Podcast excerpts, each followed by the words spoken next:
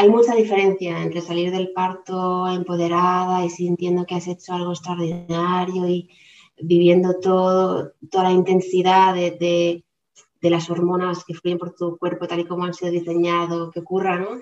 O, recibir una, haber recibido una intervención que no era necesaria y que ha interrumpido, de alguna manera, interferido en el proceso neurohormonal y ha tenido un impacto en tu cerebro y también, eh, pues probablemente, o puede, ocurrir o puede no ocurrir, pero si ha ocurrido que has tenido una experiencia traumática como resultado de eso o violenta, pues me puedo imaginar que todo esto, en lugar de verlo como algo transitorio, que pasará y que forma parte del proceso, lo ves como algo terrible, ¿no? Sientes que estás en una pesadilla. Eh, para mí es muy importante que se entienda que las personas que perseguimos un parto eh, humanizado, fisiológico, lo que buscamos es, no es hippie, es simplemente ni es temerario, es, es, no ir en contra de lo que la naturaleza ha dispuesto para no sufrir las consecuencias de las complicaciones que yo pueda acarrear. ¿no?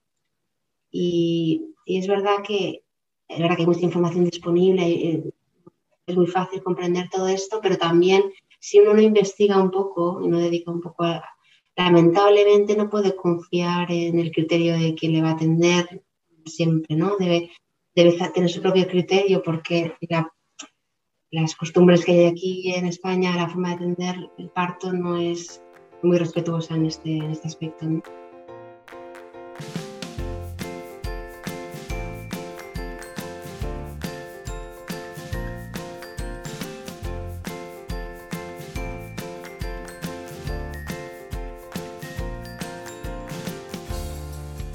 Bienvenida, esto es Planeta Parto, el podcast en el que hablo con mujeres sobre sus relatos de parto y la manera única en la que dieron a luz a sus bebés.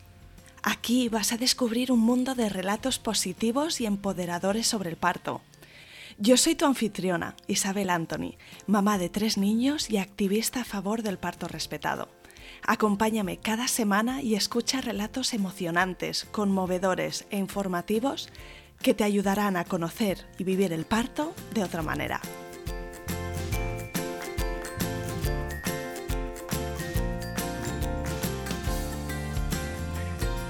Bienvenida de vuelta. Hoy retomamos el podcast después de una pausa cortita este verano y no sé tú, pero yo estaba deseando volver al planeta parto. En el episodio de hoy tengo conmigo a Claudia de Juan, que junto a su pareja Marcos son padres de Georgina, Mía y Bruno. Me encanta el episodio que vas a escuchar hoy porque Claudia consigue articular perfectamente sus razones para elegir un hospital sobre otro en el caso de su primer parto y también los diferentes matices que hubo entre sus tres experiencias, siendo que los tres partos fueron partos de bajo riesgo y sin ningún tipo de intervención. Espero que disfrutes su relato tanto como yo. Empezamos.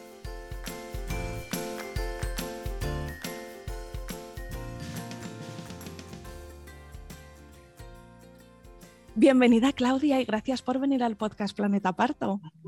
Muchas gracias a ti por invitarme, Isa, y por, esta iniciativa tuya de crear esta biblioteca de, partos que nos ayudan a, a compartir con otras nuestras experiencias y ayudarnos me hace mucha ilusión tenerte aquí porque también en tu caso tú has sido oyenta del podcast y de alguna forma se cierra el círculo, ¿no? Si durante eh, un embarazo pues has estado escuchando las historias de otras mujeres y ahora también se suma tu relato a esta biblioteca, me parece precioso y también te doy gracias por tu generosidad. Tengo muchas ganas de escuchar los detalles, pero si te parece, Claudia, antes de empezar, cuéntame un poquito de ti, pues de dónde eres, dónde vives, cuántos sois en tu familia?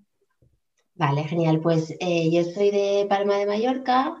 Eh, he vivido algunos años en diferentes lugares fuera de la isla y regresé hace ocho años. Em, soy abogada de profesión y, somos cinco en casa. Eh, mi pareja Marcos y nuestros tres hijos. Georgina, que nació en abril de 2018, Mía, que nació en mayo de 2020 y Bruno, que nació hace casi tres meses, en abril del 22. Muy bien, wow, así que familia numerosa. Ya me decías antes de empezar la grabación de que, claro, estás en un momento súper ocupada, ¿no? Con la crianza, la maternidad. Sí, es un momento en el que tus necesidades pasan a un, segundo plano porque hay muchas necesidades que cubrir antes, ¿no? Eh, es, un momento muy intenso que, intento disfrutar al máximo y, y, estoy consciente de que durará un tiempo limitado y Sí, es todo un regalo también para, tus hijos el, tener hermanos y, desde luego para los padres es un esfuerzo intenso. Yo lo sé también porque tengo tres, pero yo creo que en mi caso, como el pequeño ya tiene cuatro años, casi cinco, de hecho, ya, ya estoy entrando en, en, otra etapa, ¿no? Donde son menos dependientes, donde pues se pueden vestir solos, duchar solos, estas cosas, y ya se nota, ¿no? Que se va recuperando espacio personal como mujer, que estamos muy entregadas a nuestros niños en, en esa primera infancia. Sí, sí, sí, exacto. A eso me refería que estoy consciente de que esto pasará y que esa época que tú mencionas vendrá y, y ahora vivo intensamente el momento que me toca vivir en este, en este momento. Qué guay. Bueno, pues vamos a remontarnos atrás y, ya sabes que siempre pregunto eh, al inicio, pues mm, si siempre te habías visto formando una familia, si lo has tenido muy claro desde niña, si te gustaban mucho eh, las familias grandes, si lo tenías clarísimo, o cómo surgió esta decisión ¿no? de ampliar la familia con tu marido. Pues mira, yo sí, siempre había querido ser madre, eh, pero era algo que no, no, entendía en la profundidad que ahora entiendo, ¿no? ¿no? Yo creo que he cambiado mucho. Para mí el nacimiento de mi primera hija fue un cambio muy importante para mí a nivel, a nivel, bueno, todos los niveles, pero sobre todo fue como dejar atrás una parte de mi identidad y, y, abrir una parte nueva. Y yo, claro, antes de que esto ocurriera no entendía la dimensión de todo esto, ¿no? Eh, sí que quería tener una familia, pero no era algo que, que eh, me ocupara mucho mi pensamiento, era algo que tenía como una idea de que, de que algún día sucedería, pero no, no era algo que me determina, muy determinante para mí, ¿no? Eh, y de hecho, pues, pues mi camino hacia la maternidad fue, se inició un poco de forma sorpresiva, que, bueno, Marcos y yo nos conocimos trabajando en la misma empresa, y en los dos años veníamos de vivir fuera. Yo había estado, yo venía de Madrid, él venía de Londres y, curiosamente habíamos ido al mismo colegio, pero no, yo no me acordaba de él de aquella época, ¿no? Porque íbamos a cursos diferentes. Y, y, nuestra relación desde el principio fue muy sólida y teníamos muy claro que queríamos estar juntos y estábamos muy bien juntos, pero todavía no habíamos decidido dar el paso, ¿no? Y entonces, ah, pues yo recuerdo muy bien el día en el que fui consciente que podía estar embarazada, que fue, eh, bueno, era un verano en el que nos íbamos a pasar unos días a una casa que había sido de mi abuela, en un pueblo que hay aquí en, en la costa de la Tramontana, en un pueblo que se llama De Ya. Y, y Marcos iba en moto, yo iba en, en, coche, ¿no? Él iba en moto para tener la moto por allí, para movernos, y iba en coche para llevar los trastos y tal. Y me acuerdo, es claro, es un camino que yo he hecho muchas veces porque mis padres también tienen una casa allí y lo conocía muy bien. Entonces recuerdo el punto exacto de ese camino, ¿no? Como es la mente que nos recordamos estas cosas, en el que yo fui consciente de, de, que, de que podía estar embarazada. Y fue, no, no recuerdo muy cuáles fueron las pistas, pero quizá fue un retraso en la menstruación, alguna, alguna otra sensación, no sé, pero tuve como ese momento en el que que lo vi claro que, y me, me vino de nuevo, el que pensé, podría estar embarazada. Y me paré en el pueblo eh, anterior a de y compré la farmacia un test.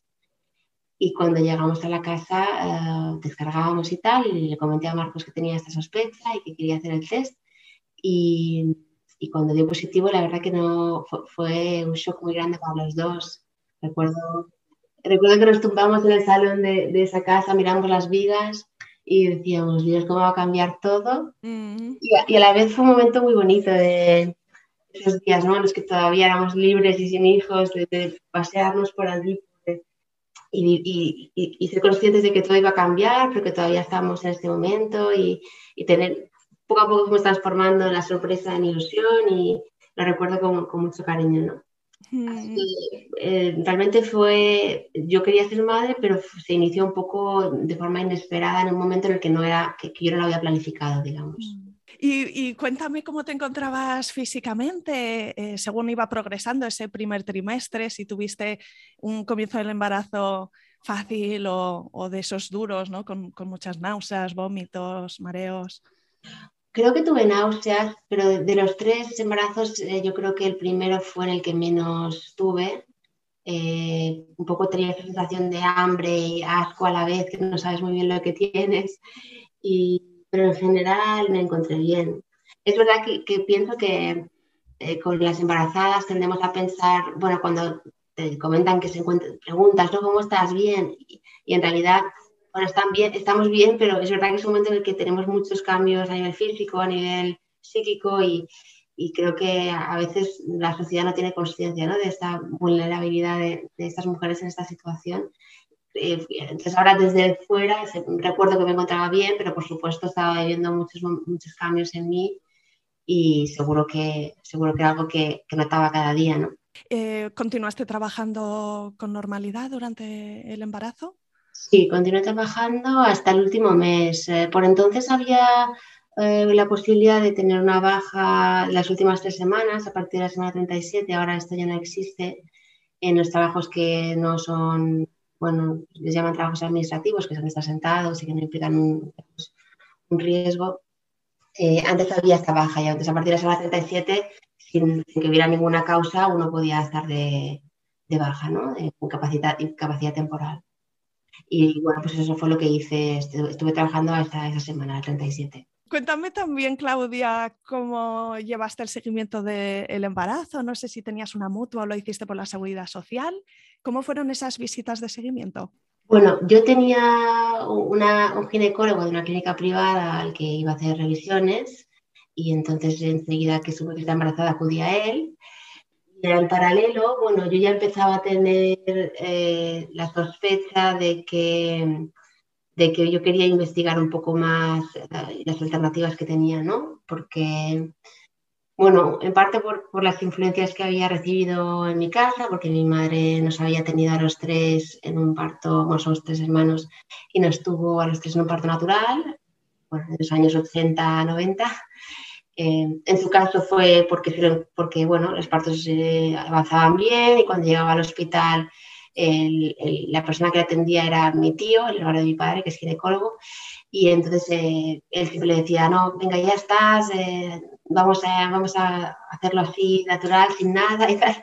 mi madre siempre lo contaba como una experiencia muy humana, muy, muy profunda, muy intensa, que a ella le había transformado mucho, ¿no? Es verdad que mi madre no había indagado mucho en, en los porqués, ni qué hay detrás, ni en el parto respetal, ni en el parto fisiológico. Simplemente sabía que esos partos para ella habían sido momentos muy trascendentes en su vida. Y luego mi hermana, eh, pues también em, dos años antes de que yo me quedara embarazada, había dado a luz a su primer hijo en un parto natural.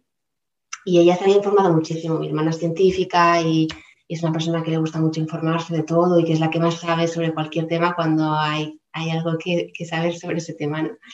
Y, entonces ella, además vivía en Reino Unido por aquel entonces y, también yo creo que le influyó eso. Y ella estaba pues muy convencida de que, quería un parto sin intervención y tal. Y investigó dónde podía hacerlo aquí en Mallorca y, vio que el Hospital Son Yasser era una, una, buena opción, que es un hospital público que hay aquí en Mallorca que tiene una, un paritorio de parto respetado y, Em, de bajo riesgo, digamos, en el que no hay intervención, no te ponen vía, no, te hacen nada que tú no, pidas. ¿no?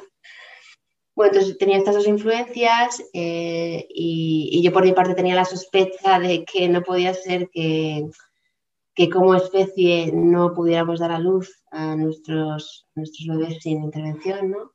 Entonces yo sabía pues que tenía estas nociones muy básicas de que pues una clínica privada probablemente tendía más a, bueno, pues a, perseguir otros intereses, ¿no? A respetar el calendario laboral de los tetra, a, pues a lo mejor tenía más tendencia a, intervenir y, yo sabía que tenía esta opción de un hospital público en el que podría dar a luz, sí, con, bastante, con bastantes garantías de que sería un parto respetado, ¿no?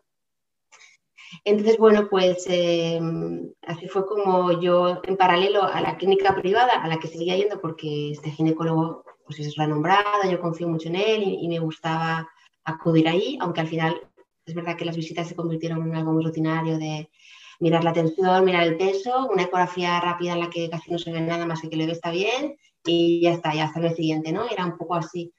En paralelo fui al centro de salud y tenía una matrona pues que yo sentía que estaba más alineada con, conmigo en, la concepción que tenía del parto, que además preocupaba de que yo estuviera informada realmente para tomar decisiones, era, era activista en cuanto a la lactancia materna y me informaba también mucho en este aspecto.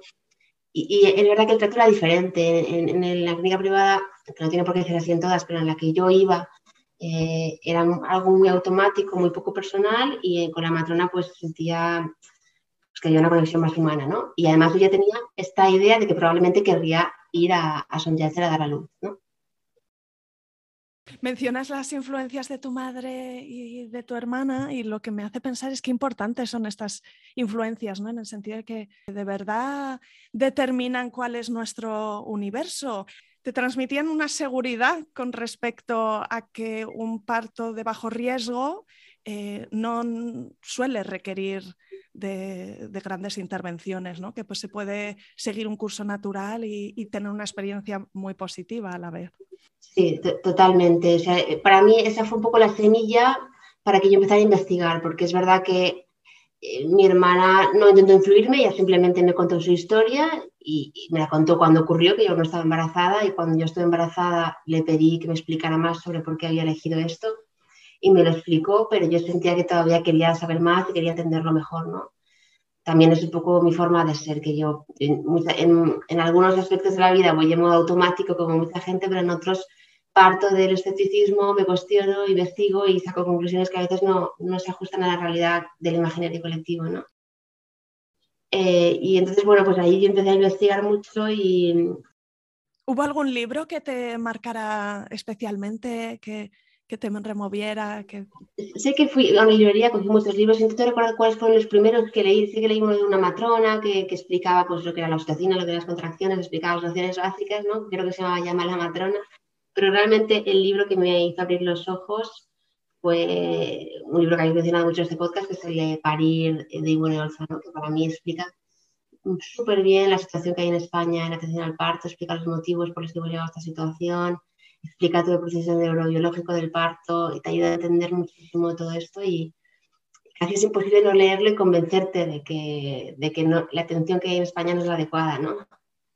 Y, y luego después de Ivone Olza, no sé si fue en este embarazo o ya en los siguientes que leía Isabel Fernández del Castillo, de La Revolución de Nacimiento, que también me pareció una, una pasada y me, en la misma línea que, que Ivone, ¿no? Los dos me, las dos me hicieron entender muchísimo eh, pues esta conexión con nuestra naturaleza que podemos tener en el parto, que de alguna manera pues en la sociedad en la que vivimos y el sistema que, en el que estamos nos empuja a, perder ¿no? esta esencia que tenemos.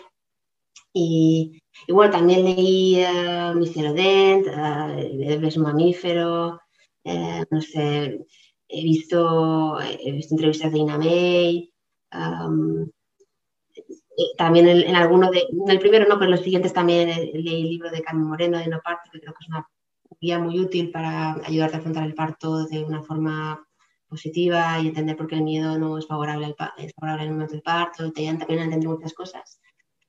Y bueno, yo de todos estos libros saqué, saqué unas conclusiones que me, han, que me han influido mucho en mis partos y que yo, a mí me gustaría explicarlas porque creo que no todas las personas que nos escuchen están familiarizadas con el, con el parto humanizado y que quizás no entienden por qué hablamos de esto ni por qué tenemos esta preferencia, ¿no?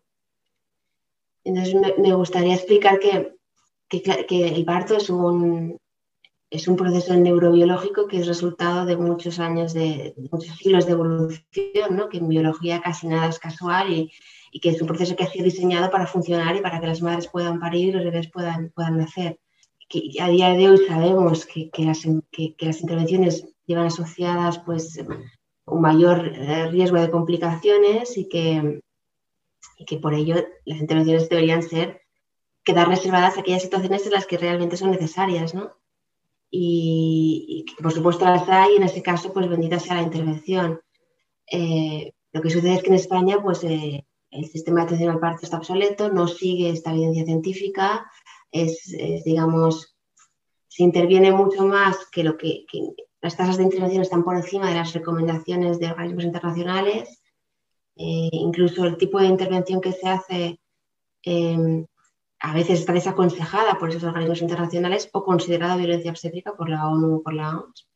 Y, se siguen realizando de forma sistemática, ¿no? Entonces, eh, sabiendo que esas, esas intervenciones llevan, llevan mayor riesgo, que no tiene por qué, pero llevan mayor, mayor riesgo de complicaciones asociado y que esas complicaciones eh, de alguna manera interfieren en la salud mm, eh, de la madre y del bebé, no solo en el parto, sino a medio y largo plazo. ¿no? Y incluso se sabe que la forma en que nacemos condiciona en nuestro cerebro en la vida adulta. ¿no?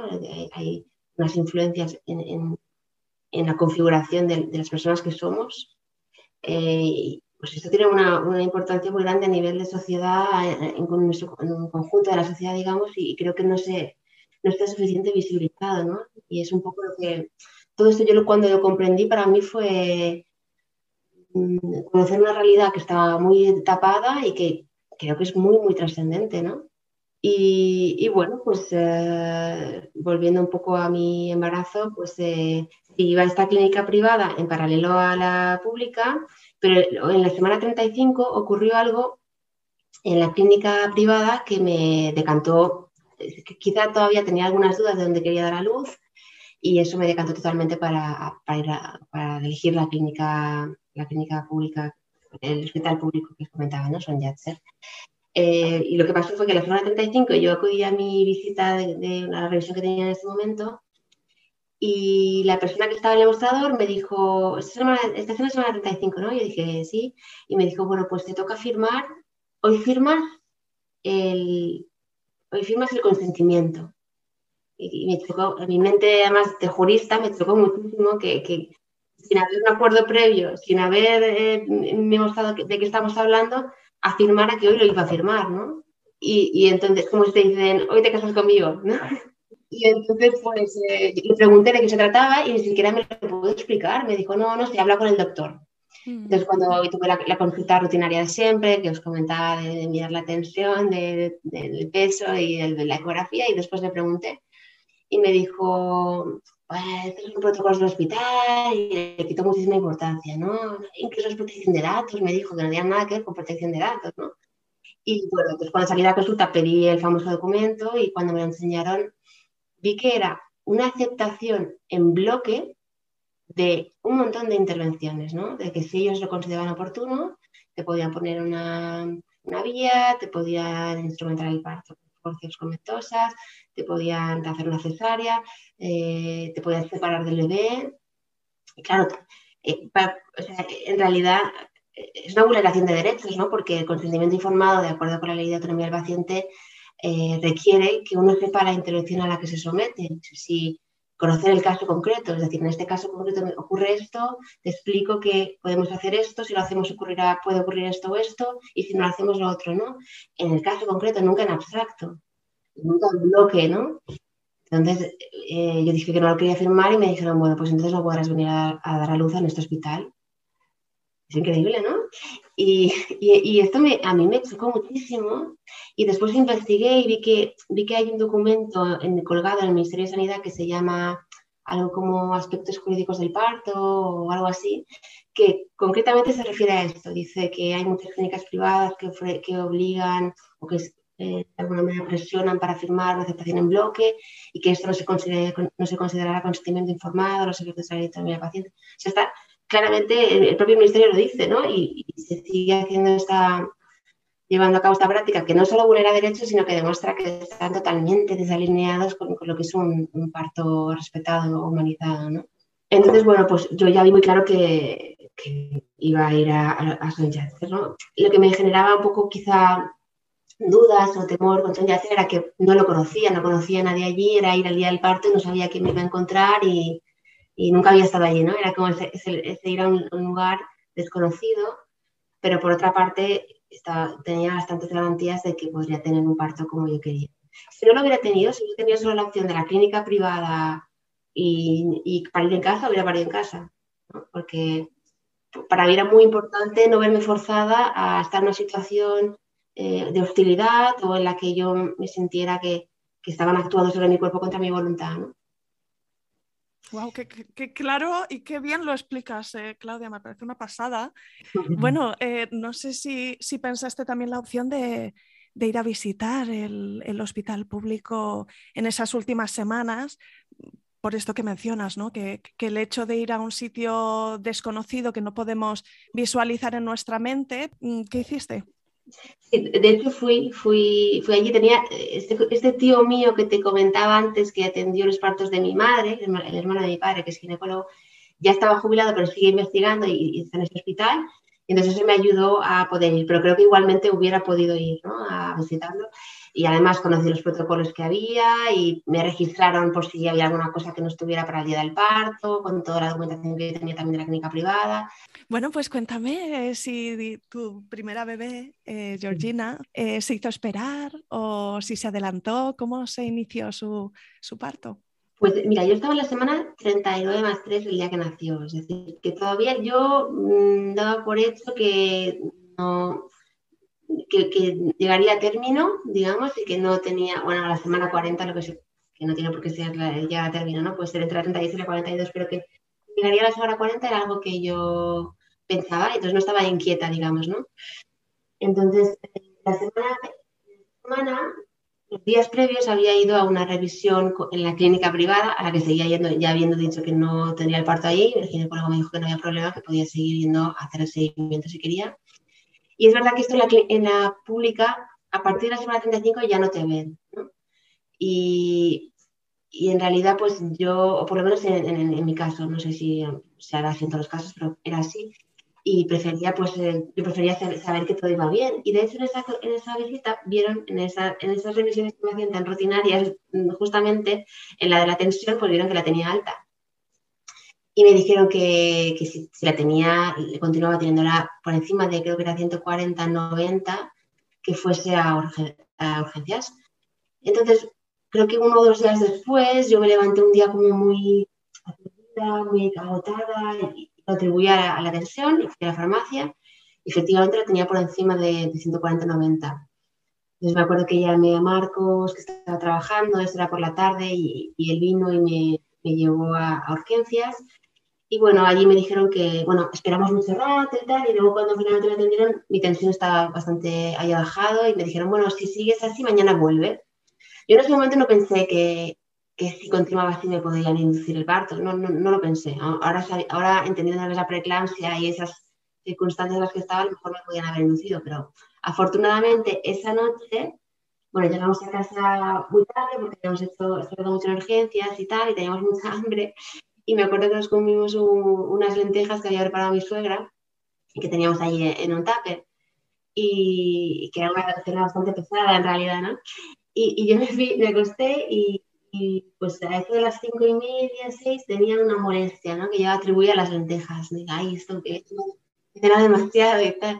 Fui al lavabo, volvía y, y de repente pues esa sensación eh, se volvió claramente lo que mi madre había descrito que era una contracción. Mi madre me dijo, es una mezcla de retortijón y de dolor de regla. Eso me empezó a coincidir bastante y además empecé a ver que ese, ese dolor iba y venía, ¿no?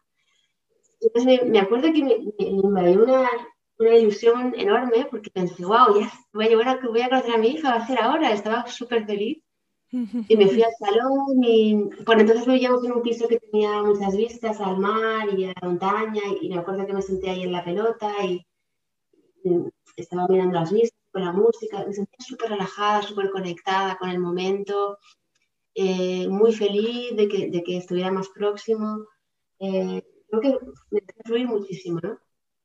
Y, y al cabo de un rato, pues ya te digo, yo me había despertado sobre las seis y a las siete, siete y media desperté a Marcos porque ya las contracciones eran un poquito más intensas y pensé, bueno, le voy a avisar para que tenga tiempo de, preparar sus cosas y de llevar cosas al coche y, y desayunar y lo que quiera hacer.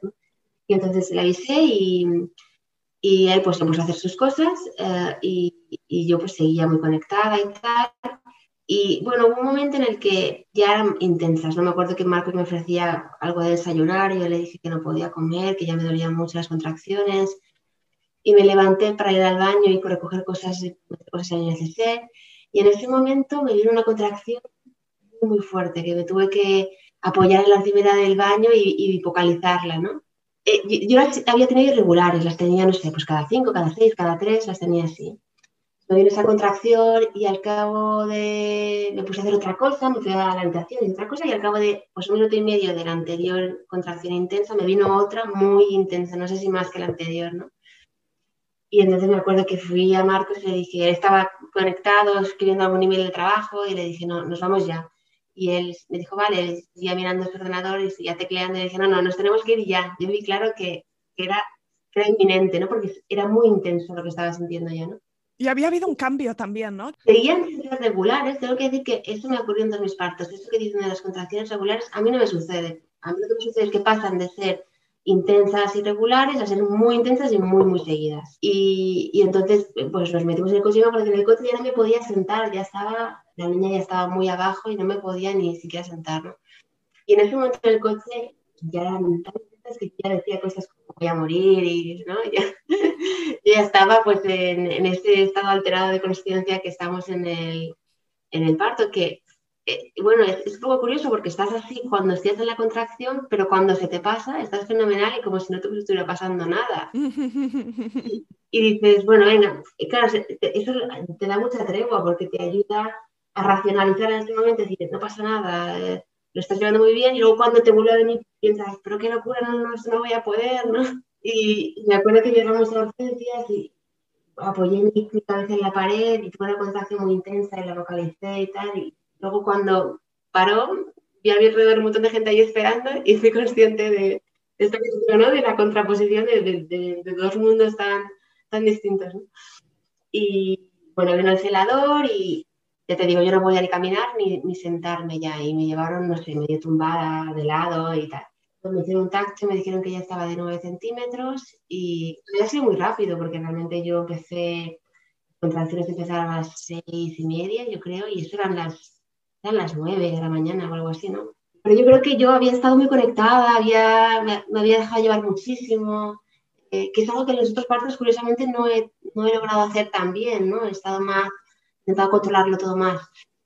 Y, y bueno, pues eh, nada, pasé al paritorio este de bajo riesgo que tienen allí, que es una sala grande, donde tienen pues lianas, tienen una, una silla de partos, tienen una bañera pero yo ya estaba en esa fase previa al expulsivo que estás muy, muy fuera de ti, que no, no estás cómodo de ninguna manera, o por lo menos a mí me sucede esto, no estoy cómoda, no quiero nada, quiero que me dejen en paz, me da igual morirme ya, porque es tan intenso ese momento, ¿no? Y, y entonces, eh, pues me ofrecían, había dos personas, una matrona y una residente, y eran muy amables y, y eran muy dulces, me hablaban susurrando, me acuerdo que, intentaban interferir lo menos posible y que yo estaba muy agradecida, pero casi no podía hablarles, ¿no?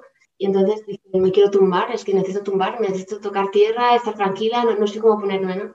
Y me tumbé y, y, entonces ya sentí ganas de empujar. Y más que nada mi cuerpo empujó, es que algo muy curioso del parto fisiológico es que no, tú no empujas, que tu cuerpo es, es, como cuando vomitas, ¿no? Que tu cuerpo hace algo solo, una fuerza muy fuerte sale de ti y solo tienes que acompañarla. Acompañarla te, te, alivia, pero realmente no es necesario en realidad, ¿no? Y entonces, pues, no sé, yo creo que quizás fueron 20 minutos el expulsivo, fue, fue rápido, fue unas cuantas contracciones, empujando tres veces en cada contracción. Eh, recuerdo, ese momento es muy vulnerable, ¿no? Porque es verdad que es más, las contracciones son menos dolorosas, te dan más espacio, porque yo las venía teniendo cada minuto que no me daban tregua, y las empecé a tener espaciadas y menos intensas, pero a la vez eh, ese momento es muy, vulnerable porque no sabes qué te va a pasar y te vas a romper, qué, qué va a pasar con tu cuerpo, ¿no? Incluso te da miedo empujar porque no sabes lo que va a suceder. Lo recuerdo, sí. Recuerdo sentir el aro de fuego y mi piel estirándose, ¿no? Recuerdo ese momento de muy intenso, muy de, un poco de miedo y a la vez mucha alegría de saber que ya, falta muy poco. ¿no? Muy rápido le salió la cabeza y luego creo que en la siguiente contracción ya salió el cuerpo y, y me la pusieron encima y no sé, eh, pues yo lo que recuerdo de ese instante es que yo todavía estaba en otro mundo, ¿no? Me costó reconectar eh, Marcos estaba llorando estaba súper feliz y, yo estaba como si lo viera desde fuera, ¿no? y, y al cabo de unos segundos o de unos minutos, no sé cuánto tiempo pasó, ya entendí lo que había sucedido y, y aunque tú durante el embarazo eres consciente de que hay un bebé y tal, cuando realmente lo tienes y le ves tan perfecto con sus, con sus uñitas, con sus pestañas, con todo, con sus deditos en los pies, es alucinante, ¿no? El milagro que es.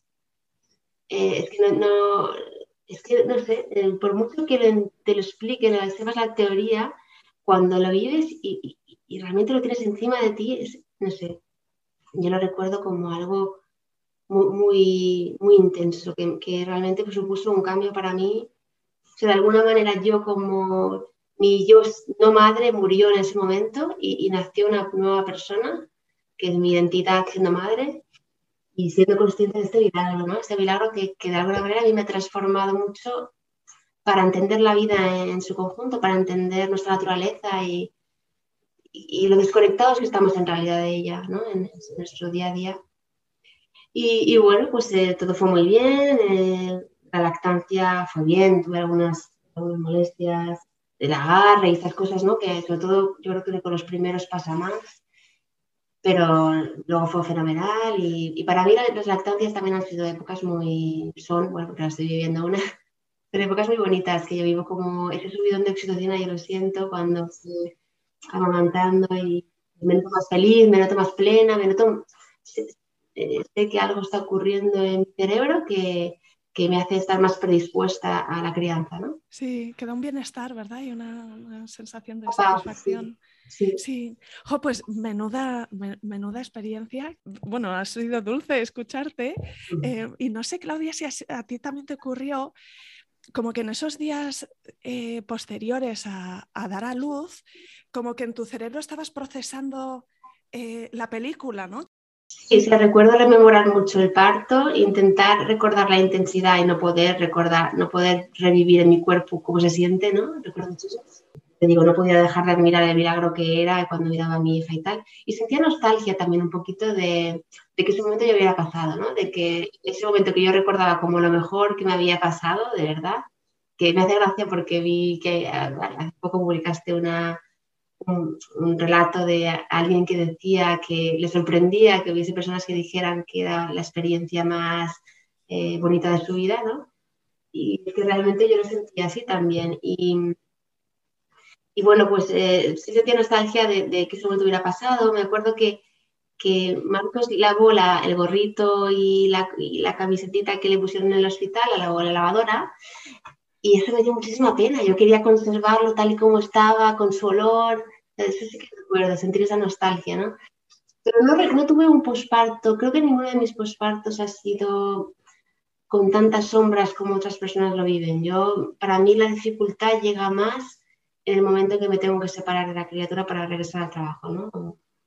De todo ese momento, de los meses que tengo para estar con el bebé, yo me siento que estoy haciendo lo que, lo que me pide mi cuerpo y estoy muy feliz, de verdad. Y sé que quizá puede ir a una sensación porque mm, se habla mucho de que se tiende a idealizar estos momentos y hay personas que no lo viven así, ¿no? Pero creo que, creo que es posible vivirlo así también, ¿no? Que he escuchado a madres teniendo eh, una experiencia de, en este caso, un parto positivo, que me comentan, eh, es que me cuesta, me cuesta hablarlo por, porque eh, mm, no quiero hacer sentir mal a otras mujeres que ah, quizá no lo han vivido eh, de esta forma tan positiva. Y también es curioso cómo, bueno, esto es los seres humanos y las mujeres en particular, cómo nos inventamos formas súper creativas de sentir culpabilidad, ¿no? de, de no saber gozar quién somos o los buenos momentos por, por, un montón de razones. Y en eso estoy yo también, ¿no? Porque me invento formas muy creativas a veces de sentirme mal.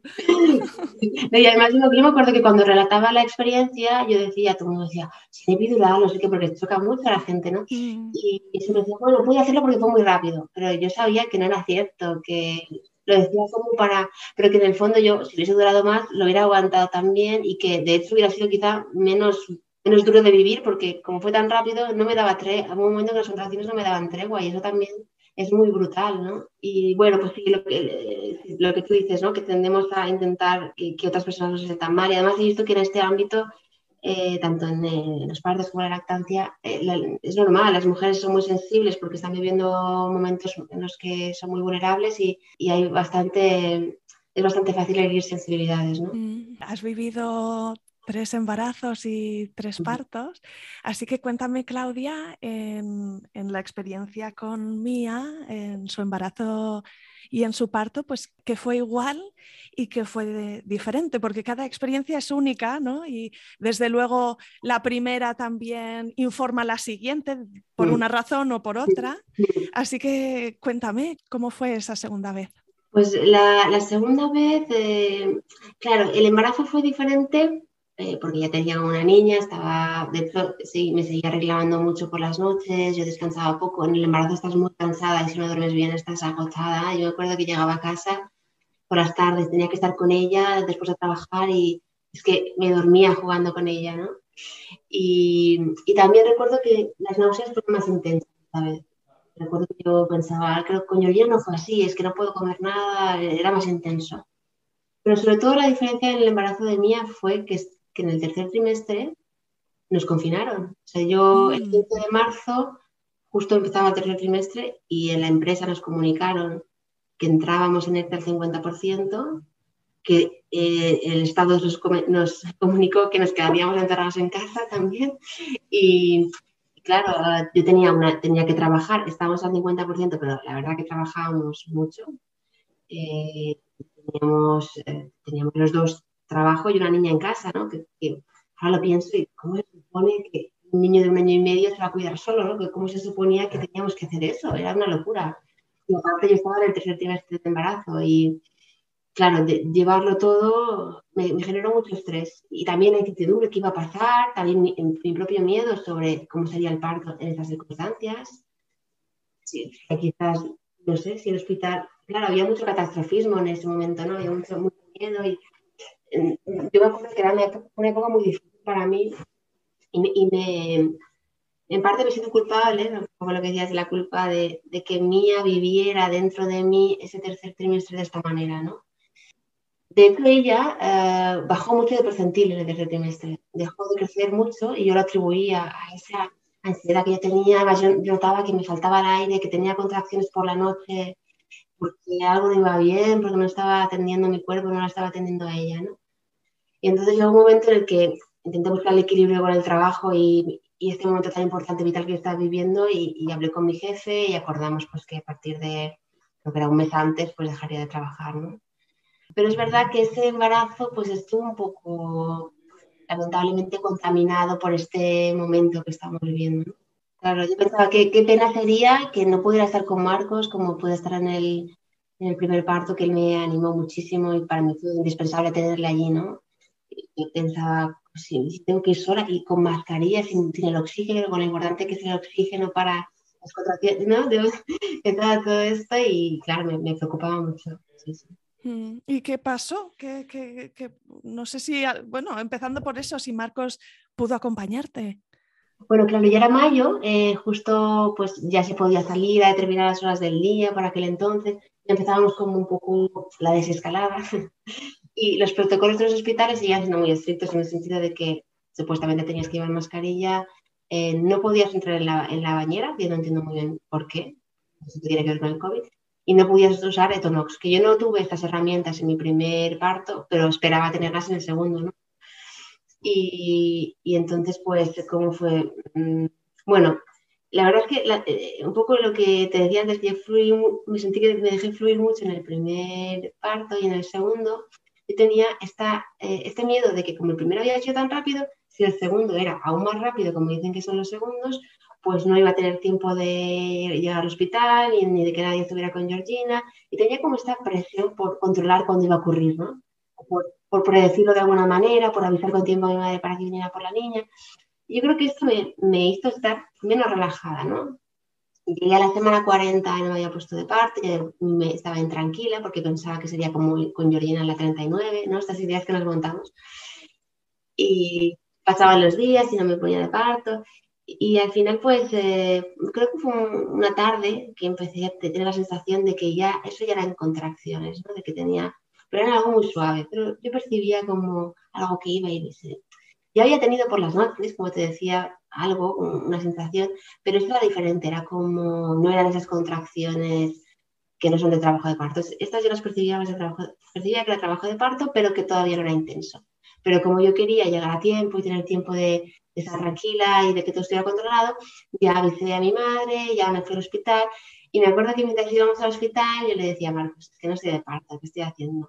Y, y, nos bajamos del coche, paseamos por el parking a ver si me venía la contracción y no me vino ni una contracción. Y dijimos, bueno, ya que estamos aquí, vamos a que te vean, ¿no? Entonces fuimos y me dijeron, bueno, estás de 3 centímetros, has, borrado el cuello del útero un 80%, eh, como tu primer embarazo es muy rápido, si quieres te podemos ingresar. Pero yo sentía que no estaba nada de parto y que quería, yo quería recrear ese momento que he vivido con Georgina, de estar tranquila en mi casa, con, con mi pelota, con mi música, ¿no? y con mis aceites esenciales y todo eso.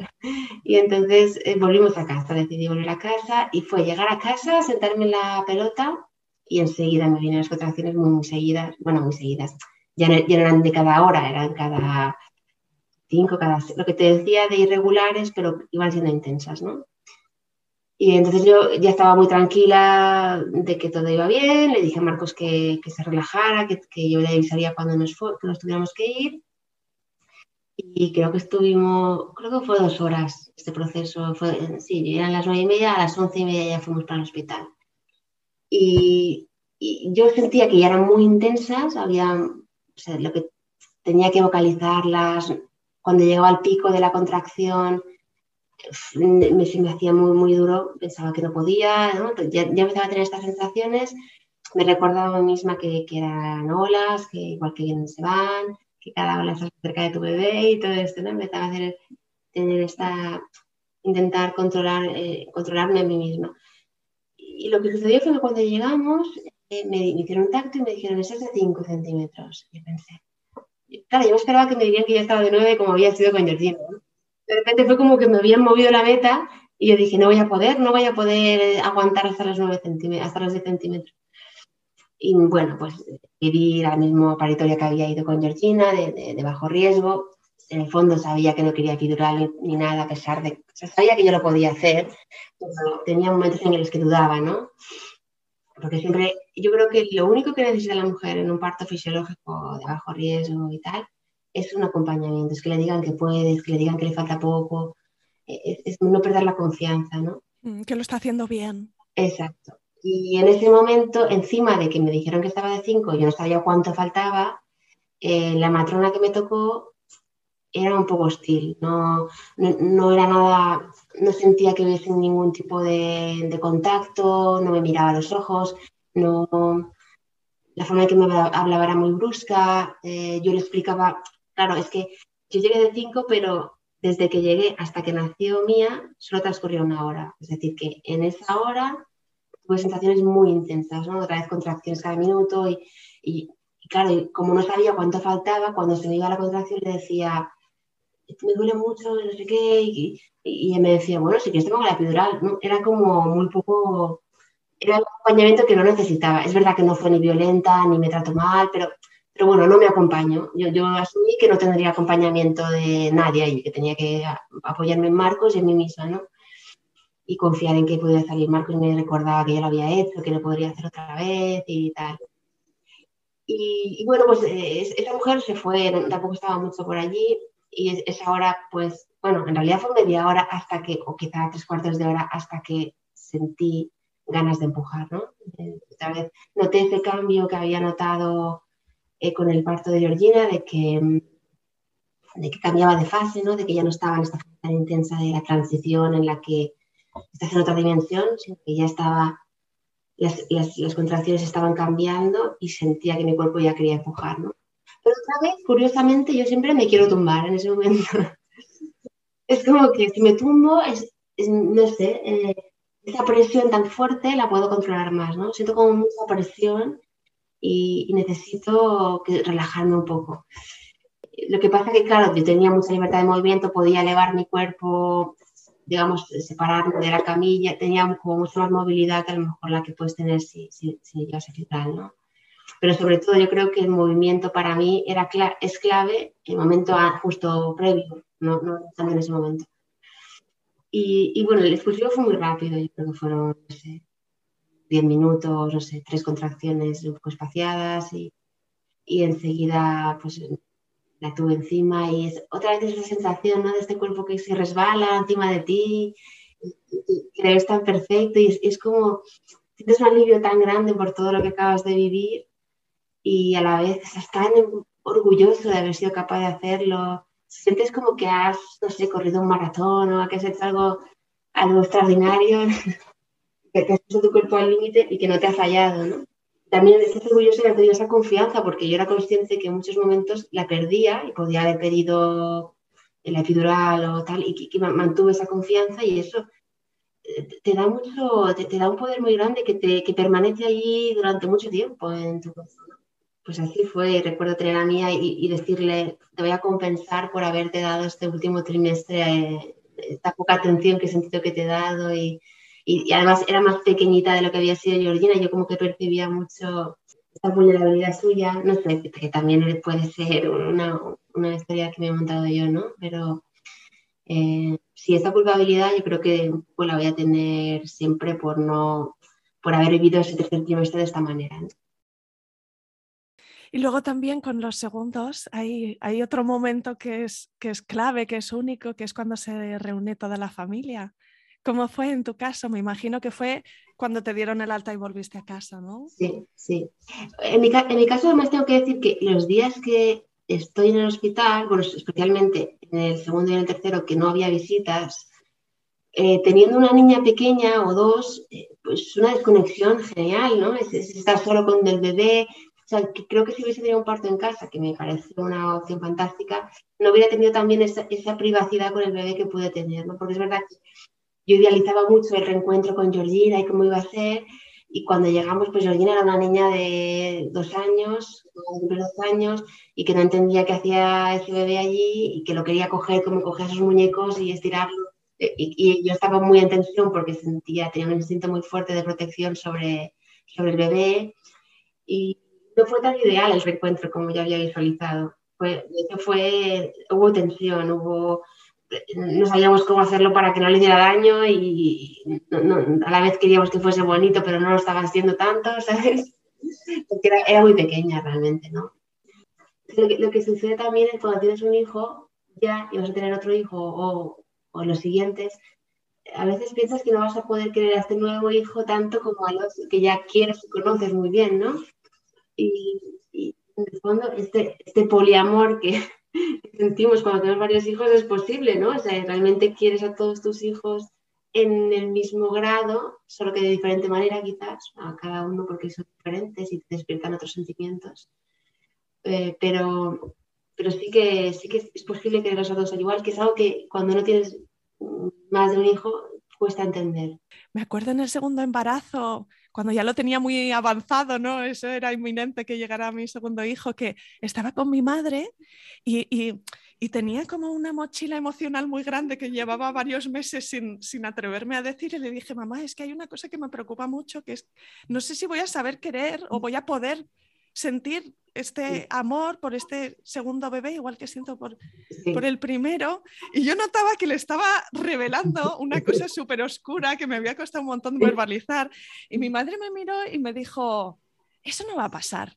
Y de hecho me sentó fenomenal que me lo dijera así, ¿no? O sea, que, a lo mejor en otra situación hubiese sentido que no estaba entendiendo la enormidad de mi problema, pero, pero de hecho me, me, descargó mucho porque pensé, pues probablemente tengas razón, ¿no? No, no, no lo voy a tener que trabajar, es que directamente no va a pasar eso, ¿no? Y, y, y así fue, en mi caso fue así, que otra vez es como una preocupación recurrente y luego las mujeres a lo mejor lo viven de formas distintas, porque sí que puede ser, ¿no? Que, que a veces por ciertas circunstancias resulte más fácil construir el vínculo con un bebé y menos con otro, pero bueno, que, que es una cosa interesante con los segundos, con los terceros, que se van explorando nuevas realidades, nuevas preocupaciones, nuevas circunstancias.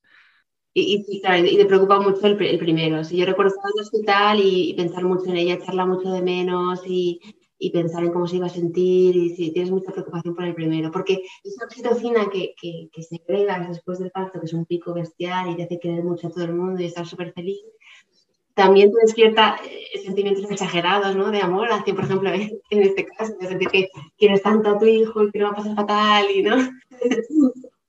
Cuéntame el tercero. En este caso, Bruno, que otra vez pasado, eh, bueno, tienes dos años entre, entre cada uno de tus hijos, así que cuéntame otra vez que fue igual y que fue diferente en el embarazo y el parto de Bruno. Pues en el caso de Bruno, ah, la verdad es que creo que ha sido el embarazo más pesado de todos, obviamente porque tenía dos niñas pequeñas, ¿no? Y si no me despertaba una, me despertaba la otra, y si no, no estaba de mal humor, no estaba la otra, y yo tenía mi propia revolución hormonal, y, mis propias emociones que gestionar. Y, y, bueno, y también, pues yo creo que las, las ansias estas iniciales fueron bastante más No sé, todo esto fue, un poquito más pesado. Y también que yo tiendo a ganar mucho peso en los embarazos, una barbaridad, como 25 kilos.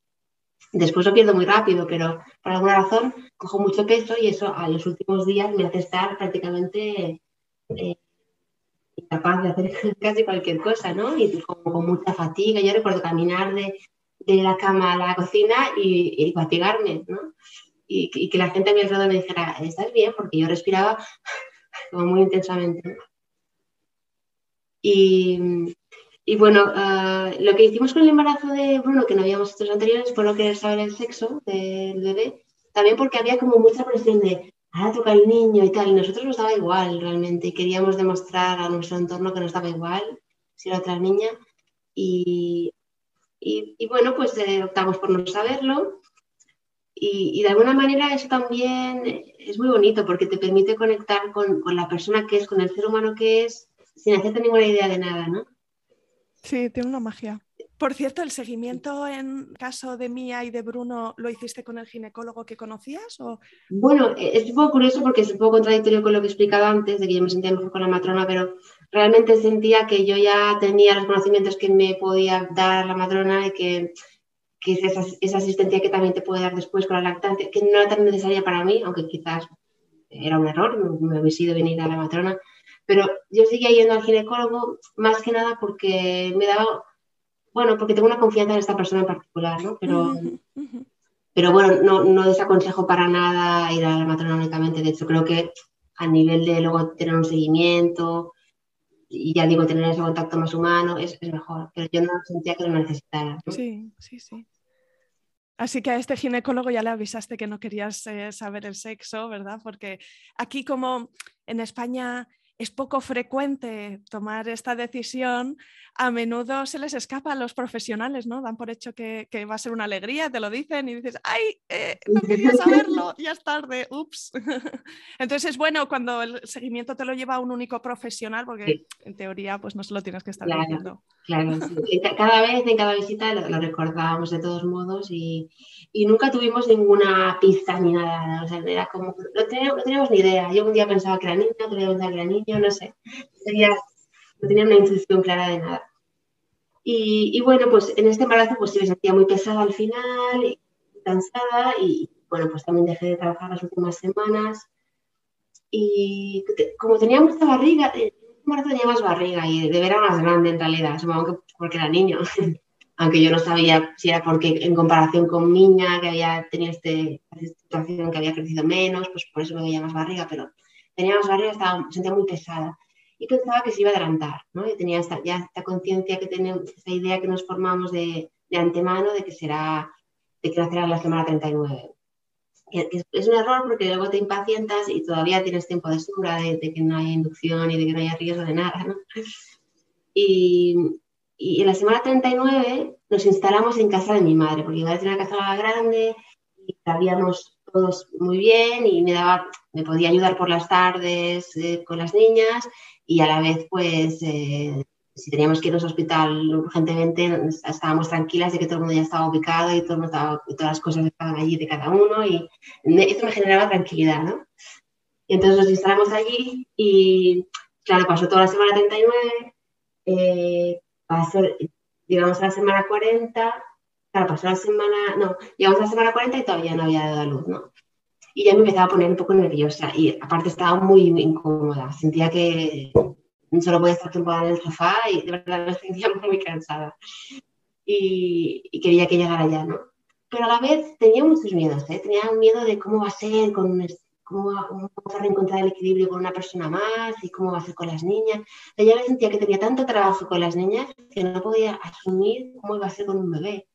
Yo creo que también todos esos pensamientos influyen en que nos pongamos de parto, porque estamos con una tensión, con ansiedad, eh, y, el parto tiene mucho que ver con, eh, bueno, la conexión cuerpo-mente es muy clara en el parto, ¿no? Eh, es, neurociencia al final y está muy, está muy, muy ligado todo, ¿no?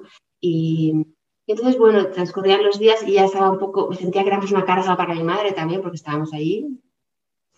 Y quería ponerme de parte. Entonces dije, me acordé de un episodio del podcast de una chica que se llama Ariana Gaya, que explicó que ella estaba en Estados Unidos y, y había utilizado la acupuntura como para inducir el parto, ¿no? Y también otra chica que escuché en el podcast que vivía en Australia y también a las dos les había funcionado. Y investigué, vi que era pues, un método que no, que no, no, iba a afectar al parto, que no tal. Y consulté con mi hermana, que ya había ido a acupuntura, tenía una acupuntura que había visitado algunas veces para un tema suyo, y, y ella me recomendó este acupuntor. Me dijo: Mira, en Palma estos son los mejores que hay, si quieres probarlo, llámale y tal. Y le llamé, le expliqué mi caso le dije pues, estaba en embarazo, que tenía que estar la semana 40 más 4, más 3 y que quería ver si podía ayudarme. Me dijo que sí, que podía ayudarme.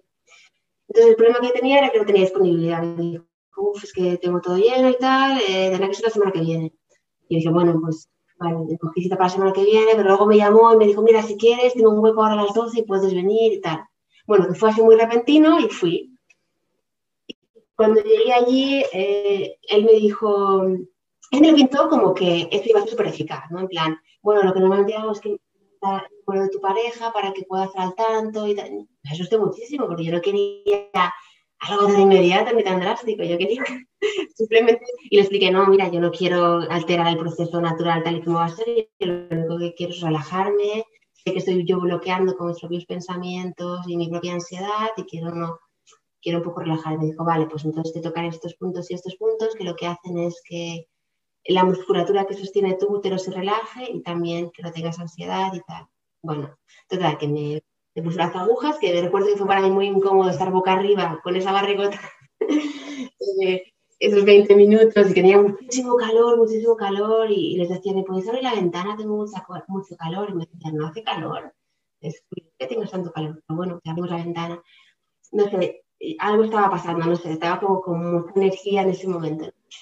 Y cuando salí de allí, me fui a casa, no tenía, la verdad que era un poco escéptica, yo no tenía, me sentía igual que siempre, no pensaba que, fuese, que fuese a pasar nada. Y esa noche eh, me acosté y, yo siempre me dormía muy rápido porque estaba muy cansada. Y además mi familia, que lo agradezco mucho, se ocupaban de las niñas. Marcos dormía con Mía, mi madre tenía a Georgina en la habitación de al lado por si despertaba que fuese con ella y me dejaban dormir a mí sola en la habitación. ¿no? Pero ese día, que esto es curioso y lo he oído en otros relatos, Georgina bajó a mi habitación, que estaba en otro piso además, y se tumbó conmigo y me dijo, mami, quiero estar contigo. Y eran como las 12. Y yo no me había podido dormir, que era algo raro en mí también, ¿no? Y yo le dije, claro que sí, quédate aquí, la acaricié, la tranquilicé y, vi que se estaba quedando dormida y pensé, es que yo estoy muy alterada, no, no quiero estar con ella ahora porque creo que me voy a poner de parto, creo que me está pasando algo, ¿no? Y entonces la acompañé a su cama y se durmió allí y regresé a la mía, ¿no? Y cuando regresé, yo recuerdo que tenía como una sensación en las piernas, sobre todo en las piernas, de, mucha inquietud, ¿no? Como que necesitaba moverme, me daba vueltas en la cama, me iba al baño, volvía.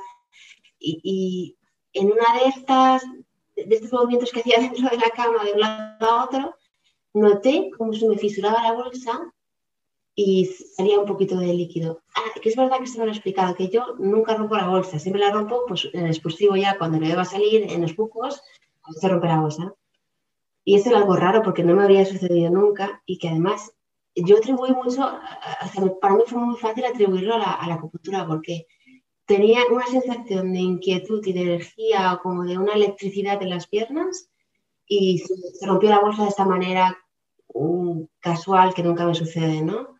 Que tenía dudas de si se había roto. Yo noté, o sea, sí que noté la, como se fisuraba algo, de verdad que noté algo y un poquito de líquido. Pero no salió más líquido, entonces tenía un poquito la duda, pero desde ese momento empecé a tener contracciones ya que ya eran de parto, ¿no? Noté que tenía, tuve una, luego otra, pero cada 20 minutos. Claro, yo no me podía dormir porque pensaba, de un momento a otro eran intensas y tenía que ir al hospital. Eh, y, y, no, llegaban a ser, no llegaban a ser seguidas, eran intensas pero no seguidas, eran cada, cada 20 minutos. Y, me pasé así toda la noche. Y Marco se levantaba muy pronto por las mañanas para trabajar, para por las tardes estar más disponible. Y claro, se levantó como a las seis para trabajar y, en cuanto él se despertó le expliqué que, que, quería haber roto la bolsa, que tenía contracciones y que era mejor que nos fuéramos al hospital para no estar con las niñas, luego todo el tráfico de la mañana y tal. Entonces llegamos al hospital y me, me hicieron un test eh, de, bueno, cogieron una muestra y vieron que, que, era líquido amniótico lo que había, que, que sí que había roto la, había fisurado la bolsa, y me dijeron que los terceros embarazos eran, uh, bueno, los terceros partos ocurría mucho que, que el bebé tardaba en, en, encajarse y que una vez encajaba era muy rápido, pero todo el momento previo de dilatación podía ser más largo ¿no? de lo normal, de lo que podía ocurrir habitualmente en otros partos. Y entonces, bueno, pues que me dijeron, como ha roto la bolsa, eh, es mejor que te quedes ingresada y tal. Y eso me asustó un poco porque yo no estaba de parto y se me abrió ahí la posibilidad de una inducción, ¿no? Que a mí eso, me, bueno, yo como quiero siempre tener el parto de la forma más natural posible, no me apetecía, ¿no? Y, y bueno, pues me, me ingresaron y tenía mucho sueño porque no había dormido nada y mi cuerpo me pedía descansar. Realmente, si no hubiera tenido la presión de que si no me ponía de parto me iban a inducir, también yo tenía estos testimonios del podcast de esta chica de Australia que nos había explicado que en Australia no eran 48 horas hasta que te inducen desde que no pasas la bolsa, sino que hay más tiempo. Yo pensaba, ya empezaba a pensar, bueno, si esto sucede, yo voy a pedir más tiempo. Y... Mm, me voy a tener que pelear, que también es un rollo tenerlo eso en mente. Y, y, también que te genera inseguridad, porque si ellos te dicen que lo ven claro, que tiene que ser, que tienen que inducir, pero tú dices que no y no sabes hasta qué punto tú estás suficientemente informado de todo esto, pues no quería en esa situación. ¿no? Pero, pero yo sentía que lo que el cuerpo me quería era descansar muchas horas y luego me hubiera puesto, me hubiera puesto de parto tranquilamente. Pero como yo tenía esa presión, descansé una o dos horas y luego le dije a Marcos, vamos a caminar. Nos pusimos a caminar los pasillos del hospital, eh, pedí una pelota, también estuve en la pelota eh, y, y, haciendo eso el bebé se encajó. Y, y, y, muy rápidamente, o sea, quizá fueron una hora y media o algo así que estuve haciendo esto, noté las contracciones muy seguidas y ya pasaron a ser muy, muy seguidas, ¿no? Como me pasa a mí. Entonces avisamos, Ah, algo importante es que, claro, yo en el, parto de Mía, eh, claro, no pude utilizar ni la bañera ni el Etonox como yo había querido. La mascarilla me la había quitado porque no había querido llevarla y no me habían dicho nada, pero esa, tenía esa, espinilla de no haber podido usar estos métodos y haberlos probado, ¿no? Y quería a toda costa poder hacerlo en este, este parto. Lo que sucede en Soyacer es que hay un solo paritorio de bajo riesgo que si está ocupado no puedes usarlo. Y entonces avisamos, Marcos, Mar, Marcos insistió mucho en que queríamos ir a este paritorio, afortunadamente estaba disponible. Y, y, recuerdo pues ya cuando caminábamos hacia allí ya pues las contracciones estaban muy intensas, me tenía que parar. Y cuando llegamos eh, ya estaba ahí la matrona y la residente que me iban a atender. Y recuerdo que eran personas muy dulces, recuerdo entrar allí sentir como una paz bueno, para empezar, nunca había estado allí de día. Yo conocía muy bien ese paritorio, pero siempre había ido de noche o, a primera hora de la mañana y cuando llegué era de día, con mucha luz y estaban ya llenando la bañera y había ese ruidito del agua llenando, llenando la bañera y había una atmósfera como de mucha paz, ¿no? Y ellas me hablaban con mucho amor. Me sentí muy agradecida de tener la suerte de, de poder usar el paritorio, de que ya me estuvieran preparando todo y, y, de que me atendieron de esa manera, ¿no? Y recuerdo que entre contracciones me preguntaban, ¿es tu primer parto? No sé qué, y yo les explicaba un poco. Y luego venía la contracción y ellos me seguían hablando y yo les sonreía durante la contracción porque sentía que necesitaba mostrarles lo agradecida que estaba de que me estuvieran tratando de esa manera. Y me dijeron si quería entrar en la bañera, eh, dije sí. Y recuerdo que entré y fue una sensación de como de estar súper a gusto de repente, ¿no? De, de, relajación. Me sentí muy bien, me sentí muy bien. Entiendo realmente la, la, utilidad del agua caliente en esos momentos, ¿no? Y, y algo que me sorprendió y me encantó saber era que era compatible la bañera con el gas, ¿no? Que yo pensaba que era uno u otro. Pero no, no, puedes tener gas también. Entonces era fantástico porque me dijeron, bueno, pruébalo, a lo mejor no te gusta, hay gente que se marea, a lo mejor no te sirve, pruébalo y lo puedes usar en el agua sin problema, ¿no? Y entonces me lo, ofrecieron, lo trajeron y me explicaron cómo funcionaba, que tienes que ir a dar cuando te viene la contracción varias veces y sientes como que te mareas y de alguna manera te, te hace salir un poco de tu cuerpo y no sentir tanto el dolor y que bueno, y que además es superfluo, no, no afecta al bebé, no, si, si te, en algún momento te sientes incómodo lo dejas de usar y se va inmediatamente y todo esto, ¿no? Y, y bueno, pues lo, lo, probé y me fue súper bien. Fue una sensación de, de, como de salir de mi cuerpo durante esos momentos tan, tan dolorosos, tan intensos, era como un poco salir de allí, seguía teniendo dolor, pero eh, era como que no me importaba, no sé, es como cuando si te tomas unas copas de vino, que todo te importa menos y que si a lo mejor te haces daño, tienes calor, no lo sientes tanto, ¿no? Es un poco la conciencia de tu cuerpo y, y, me ayudaba, me sentía muy bien. Era, o sea, la bañera más eso, para mí no había color con los otros partos, ¿no? Me sentía muchísimo, muchísimo mejor. Lo que sucedió fue que de repente ya tuve ganas de empujar y me dijeron, tranquila, tú eh, sigue a tu cuerpo, haz lo que sientas.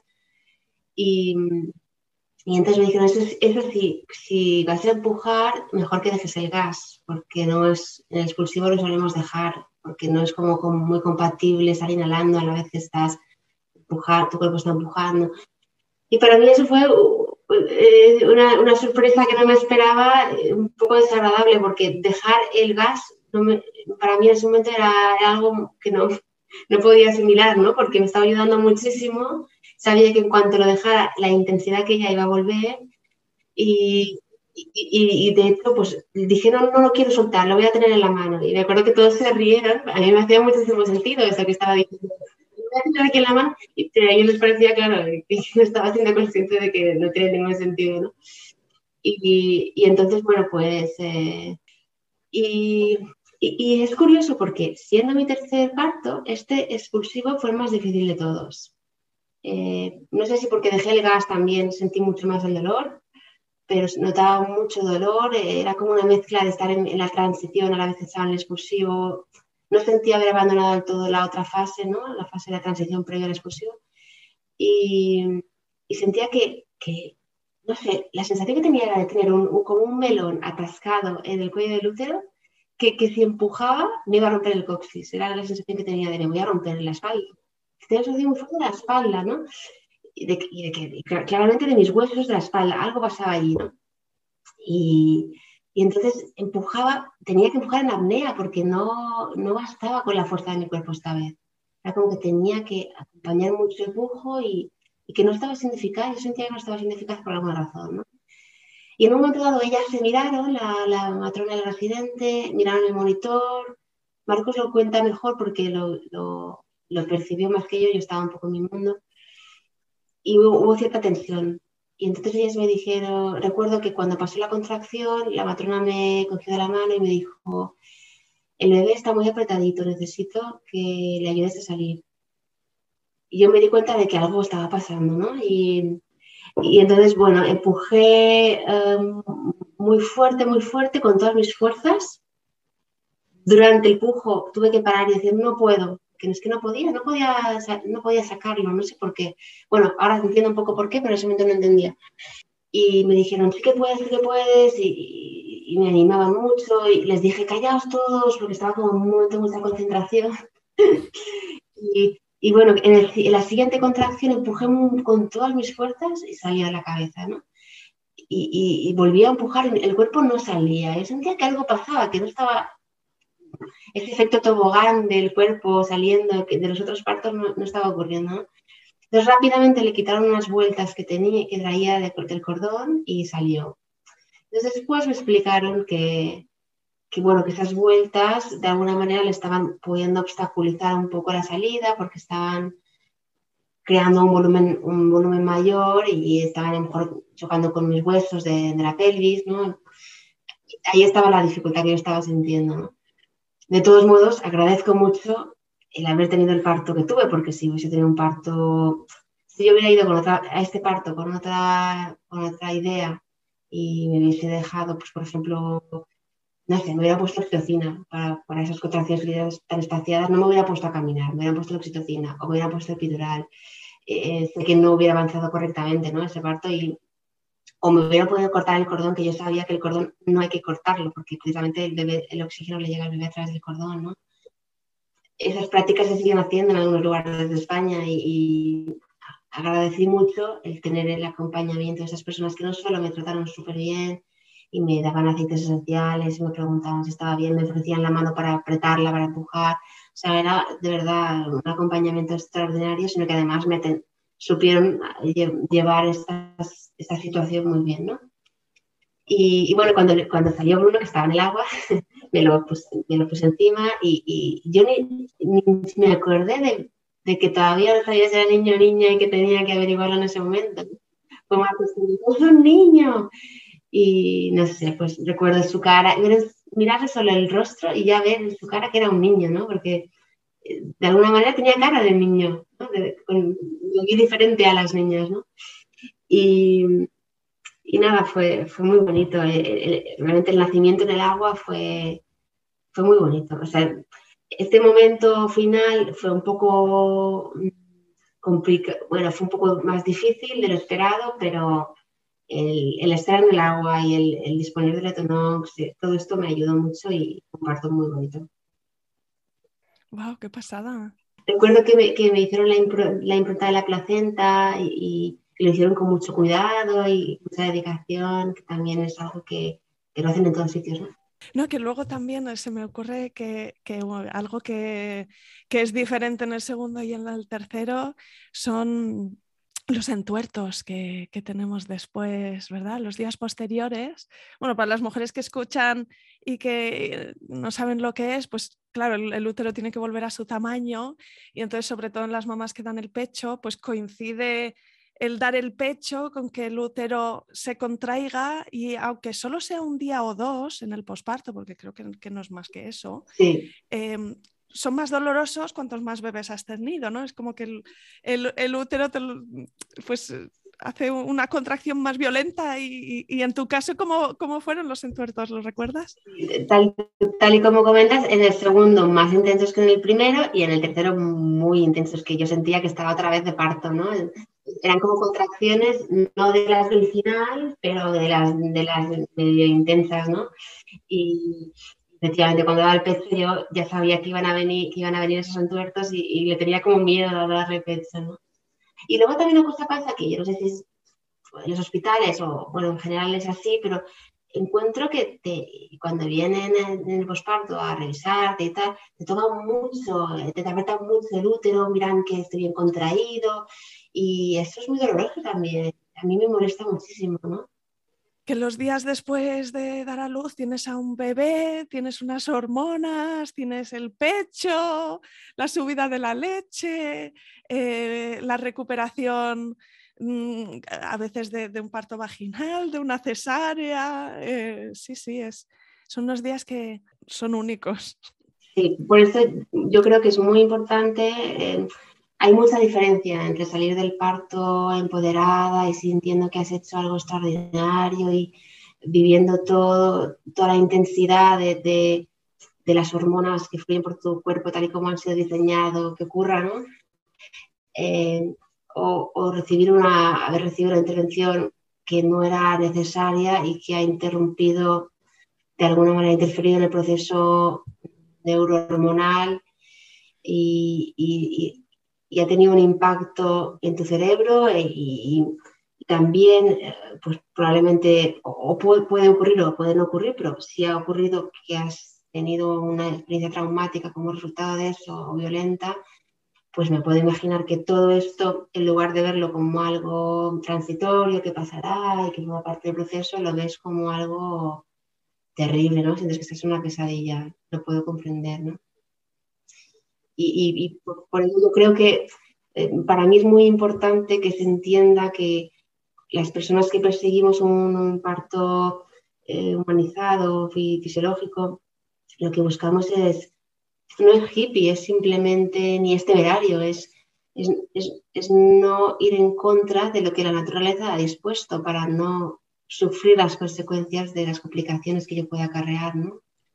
Y, es verdad que verdad que hay mucha información disponible, eh, es muy fácil comprender todo esto, pero también si uno no investiga un poco y no dedica un poco a, lamentablemente no puede confiar en el criterio de quien le va a atender siempre, ¿no? Debe, debe tener su propio criterio porque las costumbres que hay aquí en España, la forma de atender el parto no es muy respetuosa en este, en este aspecto, ¿no?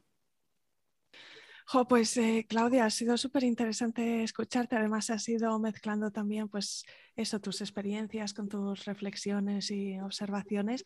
Antes de despedirnos, no sé si hay alguna última cosa que quieras comentar a las mujeres que nos escuchan, que en muchos casos estarán embarazadas, no en todos, porque también, de hecho, diré que, que, también hay profesionales eh, sanitarios que escuchan el, eh, podcast y yo me quito el sombrero porque me parece precioso que también quieran escuchar cómo viven las madres, este trabajo que, que ellos acompañan. Em, pero bueno, en muchos casos son madres que están embarazadas, a veces del primer bebé, a veces del siguiente. No sé si hay un, último mensaje que les querrías transmitir.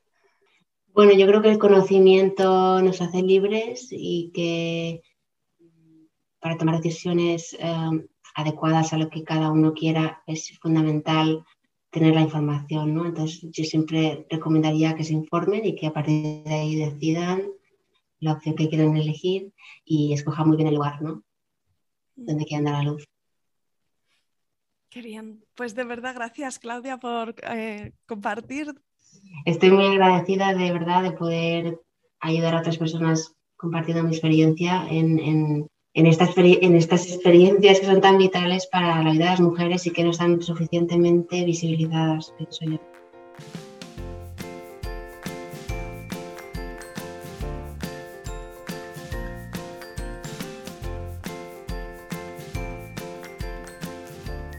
Aquí acaba este episodio.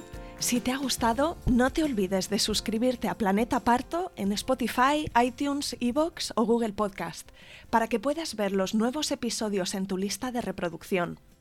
Además, puedes ir atrás y encontrar una estupenda biblioteca de relatos de parto de todo tipo que espero te empoderen y te ayuden en tu propio camino.